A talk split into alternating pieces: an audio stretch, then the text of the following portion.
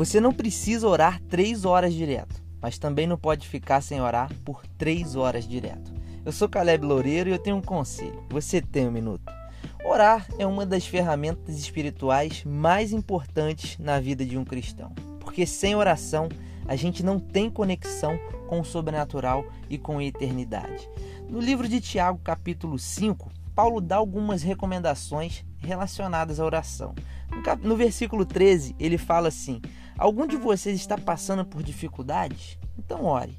E depois ele conclui: A oração de uma pessoa obediente a Deus tem grande poder e produz grandes resultados. Paulo menciona uma condição para que a oração tenha poder.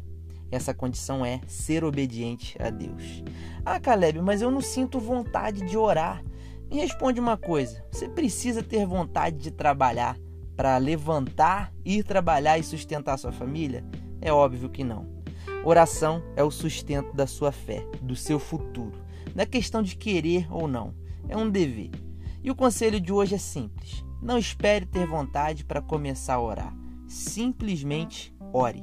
Faça pequenas orações de 10 ou 30 segundos no trabalho, em casa, onde você estiver. Mas não esqueça de uma coisa: seja obediente a Deus, porque só assim a sua oração será poderosa e produzirá grandes resultados. Que Deus te abençoe.